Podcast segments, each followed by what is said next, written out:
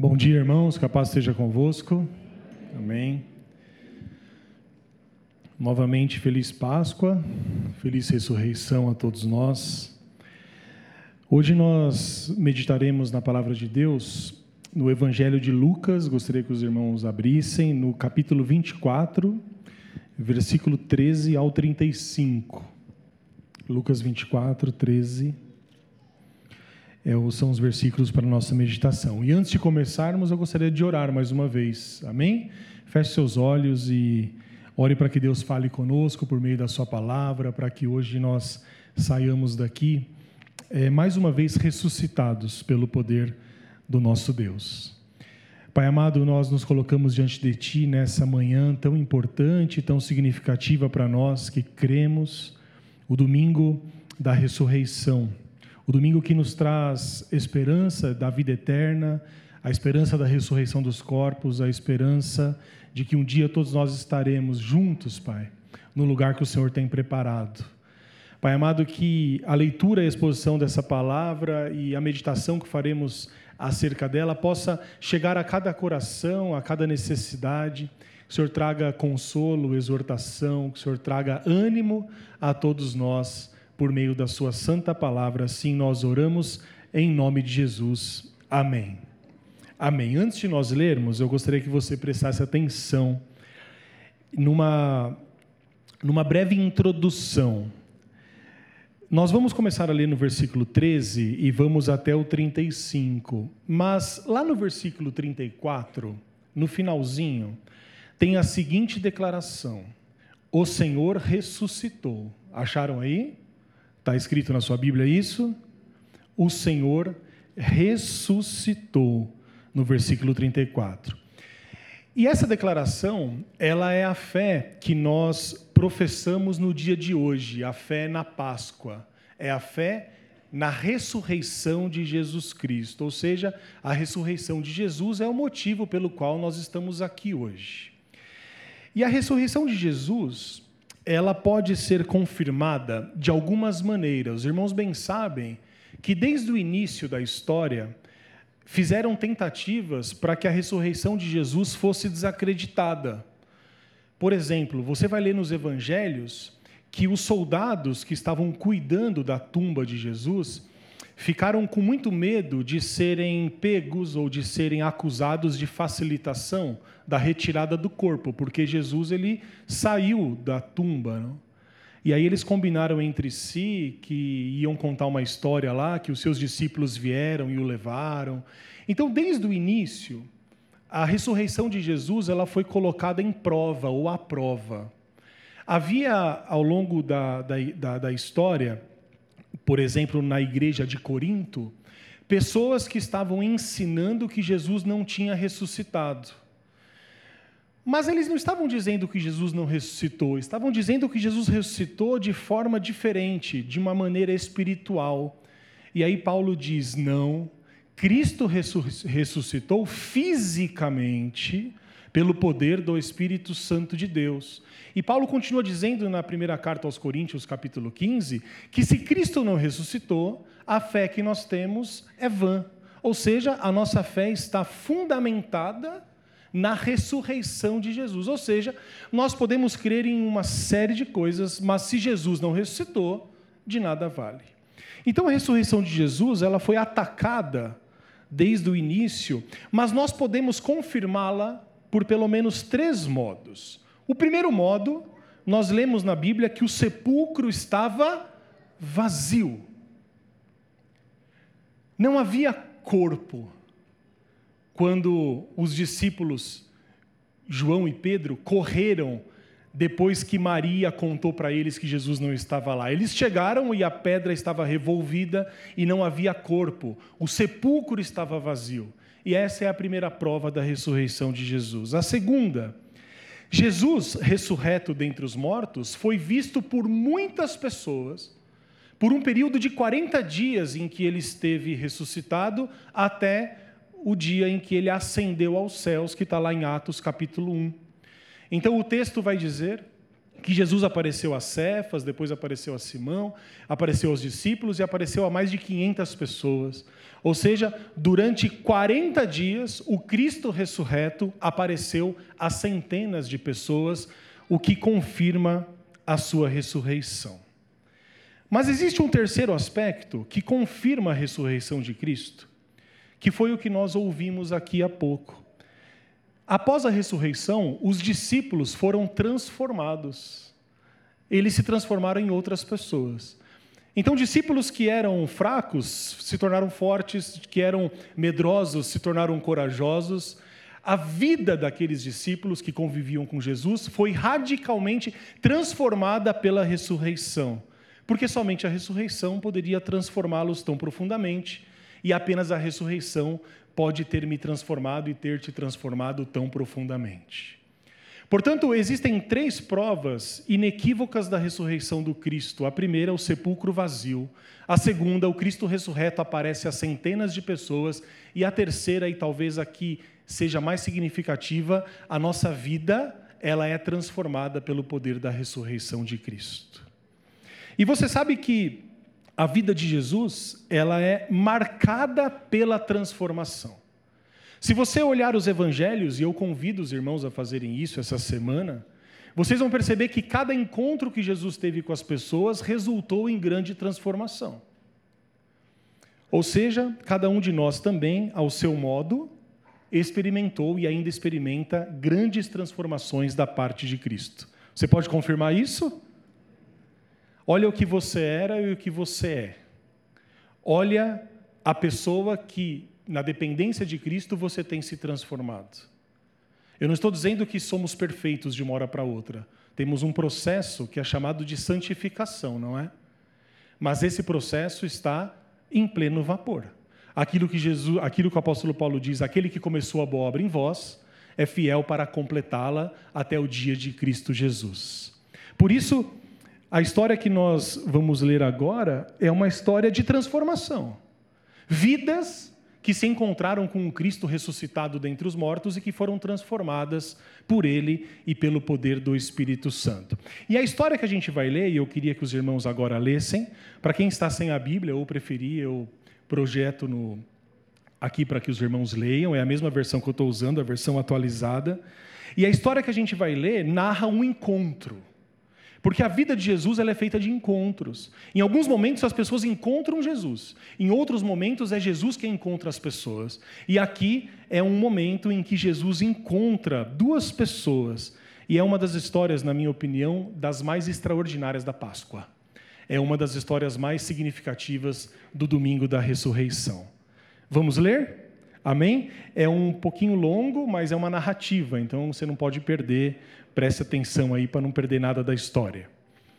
Primeiro lugar, naquele mesmo dia, no dia de domingo, no dia que Jesus ressuscitou dentre os mortos, dois deles estavam de caminho para uma aldeia chamada Emaús, distante de Jerusalém 60 estádios, e iam conversando a respeito de todas as coisas sucedidas. Aconteceu que, enquanto conversavam e discutiam, o próprio Jesus se aproximou e ia com eles. Os seus olhos, porém, estavam como que impedidos de reconhecer.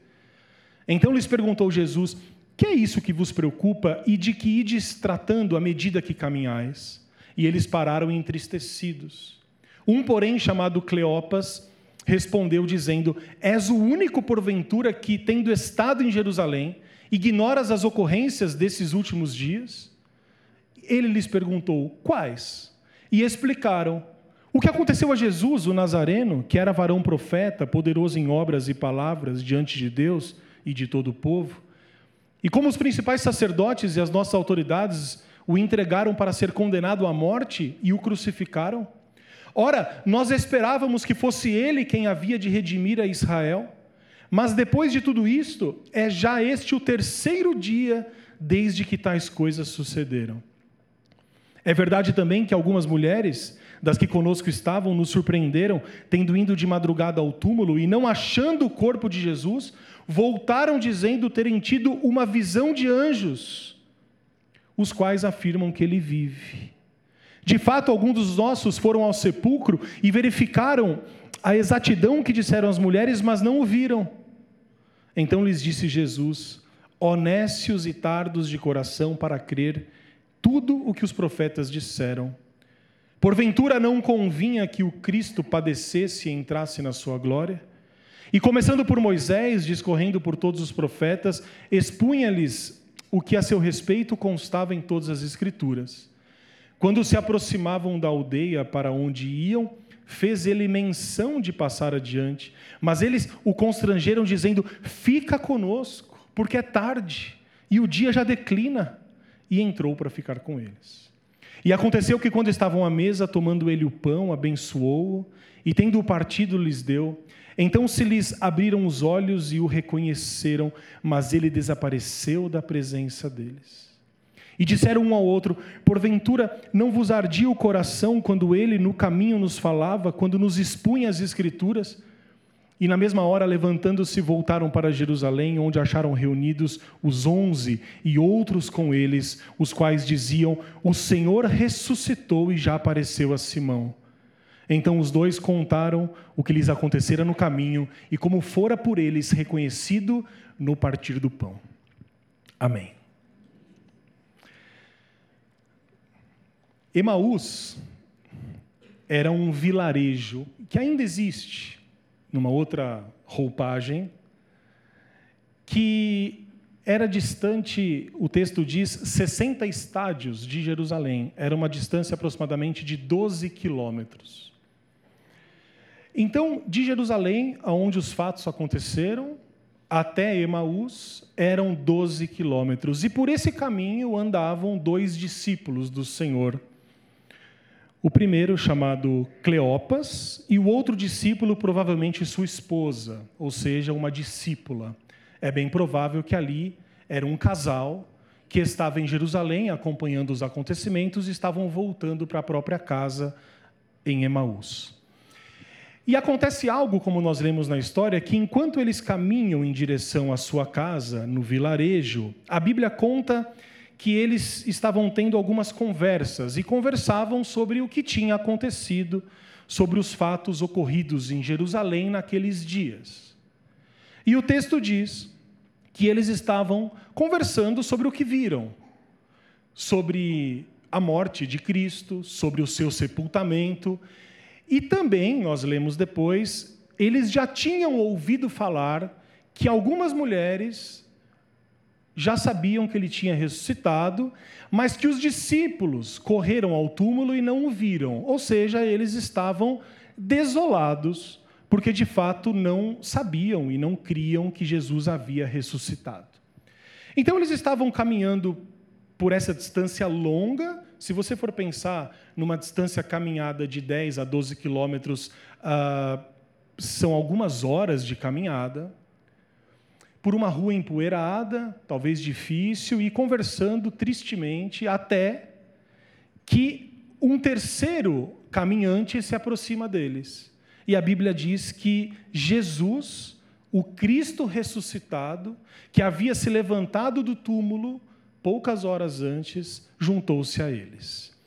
E Lucas, eu acredito que ele é muito vivo ao descrever o que acontece aqui.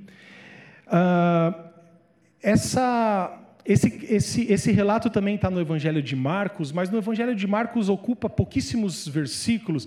Lucas ele dedica quase que um capítulo para falar sobre isso. E quando Lucas escreve sobre o evento, ele diz algo interessante que nos chama a atenção sobre os olhos dos discípulos. E eu queria que você visse aí no seu versículo 16. O versículo 16 está escrito que os olhos dos discípulos foram impedidos de reconhecer a Jesus. Jesus junta-se a eles, conversa, passa provavelmente, a Bíblia não diz o, o, o, momento que Jesus se encontra, mas talvez mais de hora junto com eles. E eles não reconhecem Jesus. Estavam falando acerca de Jesus, tinham vivenciado os acontecimentos, mas não sabem que é Jesus o caminhante aquele terceiro que se juntou a eles. Mas no versículo 31, no final do texto, algo acontece. A Bíblia diz que os seus olhos foram abertos e o reconheceram. E a pergunta que a gente faz é: o que aconteceu ali? Ou seja, durante bastante tempo, esses discípulos, como eu disse, andaram com Jesus, ouviram Jesus, conversaram com Jesus, e eles ficaram tão íntimos do viajante que até o convidaram para comer em casa e para dormir em casa, porque o dia já declinava. O texto nos mostra que esses discípulos provavelmente insistiram para que Jesus entrasse na casa deles, porque Jesus faz menção de passar direto. Então, Emaús era um vilarejo que tinha uma entrada e a estrada cortava Emaús. Quando eles chegaram, Jesus fez o quê? Olha, até mais, nos vemos algum dia, se despedindo deles. E os discípulos, aquele casal, diz: Não, o senhor precisa ficar, o senhor precisa entrar, o senhor precisa comer com a gente, o senhor precisa pousar na nossa casa, porque afinal de contas o dia já declina, já é noite, e o senhor dorme, come, e amanhã o senhor vai embora. Mas mesmo assim, eles não sabiam quem era, e a grande questão é: o que fez essa diferença? Ou seja, do versículo 16 ao versículo 31, eles estavam com Jesus e não o reconheceram, mas no 31 seus olhos foram abertos. E o que fez a diferença? Ou seja, como que os olhos desses discípulos foram abertos? Como que eles começaram a enxergar Jesus? E a pergunta que a gente faz a nós mesmos é: como os nossos olhos hoje eles podem ser abertos para enxergar Jesus? Porque, do mesmo modo que eles andaram com Jesus, pessoas ouvem falar de Jesus. Pessoas são capazes de compreender os seus ensinamentos, mas talvez sejam incapazes de reconhecer que ali está o Messias prometido, o Salvador, aquele Cristo que é o Cristo ressurreto dentre os mortos. E eu gostaria de meditar com os irmãos agora talvez dois aspectos de como os nossos olhos eles podem ser abertos, como os olhos daquele casal, daqueles discípulos foram abertos. Em primeiro lugar, como que nós podemos conhecer a Cristo? Essa é uma grande pergunta. Porque Cristo é uma figura quase que onipresente na nossa cultura, no nosso país. Muitas pessoas falam acerca de Deus, outras falam sobre Cristo, mas o tempo todo nós ouvimos a palavra Jesus, seja nos nossos ditados populares, seja nas nossas expressões mais corriqueira, ou seja, no nosso dia a dia, na igreja, em qualquer lugar que a gente vá. Se você liga a televisão, você vê pessoas falando acerca de Jesus. Se você conversa com alguém do seu trabalho, em algum momento a palavra Jesus ela aparece. Mas a grande questão é como que de fato nós podemos conhecer a Cristo? Quem é Jesus? Como os nossos olhos podem ser abertos? E a primeira, o primeiro aspecto é que nós podemos conhecer a Cristo por meio das Escrituras. Uma coisa interessante que acontece na conversa é a seguinte: durante a conversa, Jesus reprovou aqueles discípulos, Jesus deu uma bronca neles. Se você percebe bem, Jesus diz assim: nécios e tardos de coração, ou tardios, depende da, da tradução. Ou seja, Jesus está dizendo assim: vocês falam sobre Cristo, falam sobre os eventos, mas vocês são tardios para crer naquilo que as Escrituras diziam a respeito dele. Então, como eu posso conhecer a Jesus se eu não vou à fonte primária, que é toda a Escritura? E Jesus, ele começa a falar com eles. Então, Jesus diz assim: vocês são tardios em crer nos profetas. E aí Jesus os leva às Escrituras. Jesus fala com eles acerca da lei, Jesus fala com eles acerca dos profetas e dos salmos. E a partir das Escrituras, e não de outro lugar, Jesus ensinava sobre os sofrimentos e a glória do Messias. Jesus falava acerca de que o Messias deveria sofrer, que era um Messias sofredor. Ele diz, por exemplo: Por acaso vocês não ouviram os profetas dizendo que convinha que ele morresse? Por acaso vocês também não ouviram os profetas dizendo que ao terceiro dia ele deveria ressuscitar? Então Jesus ele vai para as escrituras e ele diz àqueles discípulos que as escrituras testemunhavam a respeito dele que era o Messias sofredor que haveria de ressuscitar. Meus irmãos, esse é um aspecto tão importante, porque apesar de Jesus ser falado por todo mundo, apesar de pessoas utilizarem-se do nome de Deus e do Cristo a todo momento, ele é encontrado na Bíblia Sagrada, nas Escrituras. Se nós procurarmos Cristo fora da Bíblia, nós não encontraremos. Mas o que nós aprendemos com Jesus é que se nós formos a palavra, as Escrituras, ele será encontrado. E o que acontece quando Jesus é encontrado? O nosso coração, ele começa a arder, como ardia o coração daqueles discípulos.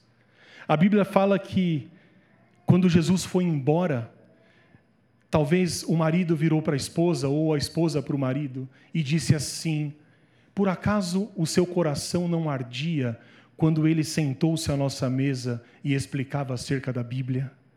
Por acaso você não se emocionava quando ele falava acerca dos profetas, acerca dos salmos, acerca da lei? Então, esse Jesus que é encontrado na Bíblia, ele faz o nosso coração arder. E o nosso coração arde pela presença do Espírito Santo de Deus, que está em nós e se apresenta por meio das Escrituras. Então, Jesus, ele pode ser encontrado por meio da palavra. Mas existe ainda um segundo aspecto importante. Como que Jesus se revela a eles? Eu acho que isso é tão extraordinário e tão dramático, e eu gostaria de voltar ao texto. Lá no versículo. Hum, 30. O versículo diz assim: E aconteceu que quando estavam à mesa, tomando ele o pão, abençoou-o e, tendo-o partido, lhes deu. Para um pouco aqui. Uma cena corriqueira, não é? Jesus sentado à mesa, já tinha falado com eles por horas, já estava sentado à mesa conversando, aquele casal já havia preparado o que comer, mas acontece um momento, assim como acontece conosco aquele momento. Quando você se converteu a Cristo, e quando você se entregou a Ele, houve um momento, não houve um momento em que seus olhos foram abertos? E provavelmente você se lembra desse momento. É o momento que aquele jovem que tinha abandonado o pai, que é o filho pródigo, ele experimenta. O texto vai dizer que aquele jovem que tinha saído da casa do pai, que tinha gastado todo o dinheiro, que tinha vivido uma vida dissoluta, esse jovem estava numa situação tão dramática e tão difícil que ele estava com inveja da comida que os porcos estavam comendo, das bolotas que os porcos comiam. Quando ele olha para si, naquela situação, a Bíblia diz que Jesus conta essa história que ele cai em si. O que é cair em si? Cair em si é você ter uma visão como se você estivesse fora do seu corpo. Calma que não é nada esotérico. Cair em si é uma capacidade que você tem de se olhar e dizer assim: alguma coisa precisa mudar. Esse jovem estava numa situação degradante. Ele havia deixado a casa do pai com todo o conforto, com toda a segurança.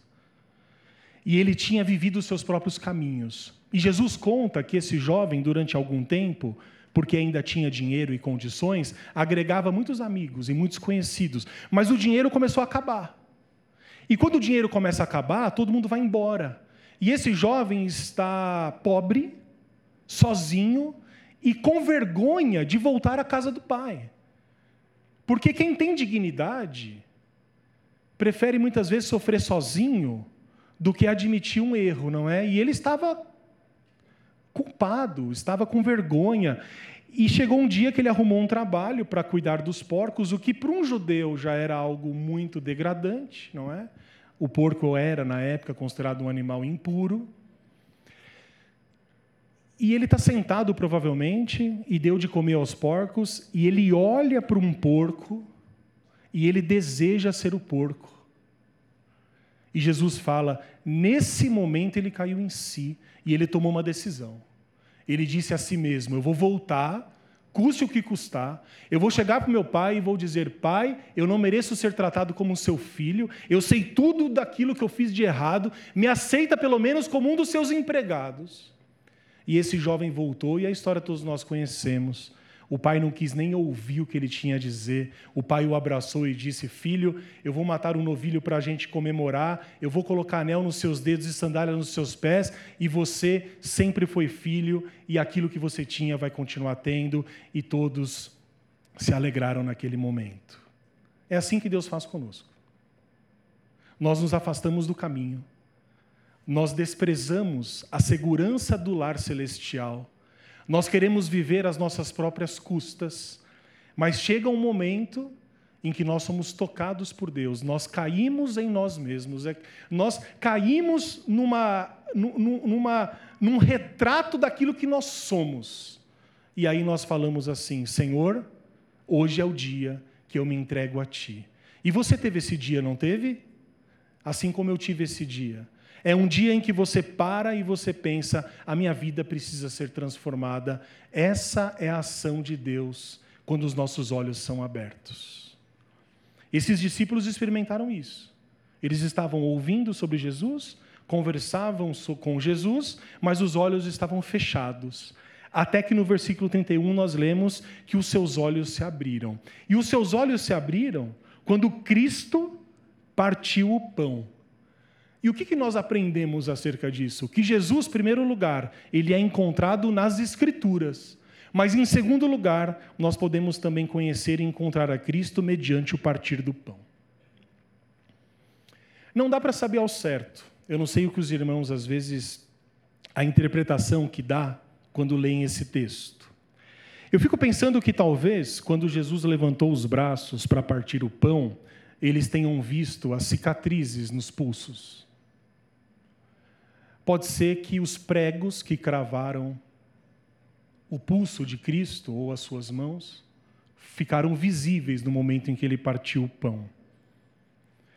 Pode ser também que aqueles discípulos tenham reconhecido a sua voz. Ou ainda, e talvez esse seja o mais interessante, tenham reconhecido o modo particular de Jesus orar. Porque Jesus já tinha orado daquele jeito. E a memória daqueles discípulos foi ativada quando Jesus, o texto diz, tomou o pão, deu graças, o partiu e deu a eles. É como se todo impedimento, milagrosamente, tivesse saído dos olhos. Foi aí que, com os olhos abertos, Lucas diz que aquele casal reconheceu a Jesus. Ou seja, no partir do pão, na oração, na partilha do alimento, esse é o Jesus que se apresenta a eles, esse é o Jesus que se apresenta a nós, esse é o Jesus das Escrituras. O Jesus da Bíblia, meus irmãos, é o Jesus que nos ensina a orar e a dividir o pão. E aqueles discípulos, quando Jesus divide o pão e dá a eles, disseram: só pode ser o Cristo. Você sabe que ainda na quinta-feira, no dia que antecedeu a morte de Jesus, aconteceu a última ceia. Na quinta-feira, o Cristo que daria sua vida também havia tomado pão. E talvez esse casal não estivesse nessa quinta-feira diretamente, não dá para saber exatamente mas provavelmente eles já tenham visto Jesus fazer isso antes, ou pelo menos tenham ouvido falar do que Jesus fez na última ceia. E o próprio Lucas, ele narra o evento no seu evangelho um pouco antes. Se os irmãos voltarem uma página, Lucas 22, 19. Na quinta-feira, antes da sexta da crucificação, Jesus se reuniu com seus amigos numa ceia de despedida. E Jesus, ele diz assim, Lucas diz a respeito do que aconteceu. E tomando um pão, tendo dado graças, o partiu e lhes deu, dizendo: Isto é o meu corpo oferecido por vós, fazei isso em memória de mim. E tomando um pão, tendo dado graças, o partiu e lhes deu: Isto é o meu corpo oferecido por vós, fazei isto em memória de mim. Não é à toa, eu imagino, que o estalo do reconhecimento aconteceu no partir do pão. Porque quando nós participamos juntos da Santa Ceia, nós não reconhecemos aquele Cristo que morreu por todos nós? Quando você recebe o pão e quando você recebe o vinho, quando você se levanta, ou mesmo assentado, participa da consagração do pão, e quando você ouve, mês a mês, repetidamente, desde sempre, aquilo que principalmente o apóstolo Paulo diz, que eu vos entreguei aquilo que eu aprendi do próprio Senhor, que o Senhor Jesus, na noite que foi traído, tomou o pão e, tendo dado graças, o partiu e disse: Tomai e comei, isto é o meu corpo, que é dado por vós. Do mesmo modo, depois ele toma o cálice, dizendo: Esse cálice é o símbolo da nova aliança que eu tenho convosco. Fazer isso todas as vezes em memória de mim. Então Jesus, ele se revela a nós na Santa Ceia. Mas ele também se revela com nós, em nós e por meio de nós, quando nós dividimos o pão com aqueles que necessitam. E é bem provável que os discípulos tenham reconhecido Jesus no gesto de partir o pão.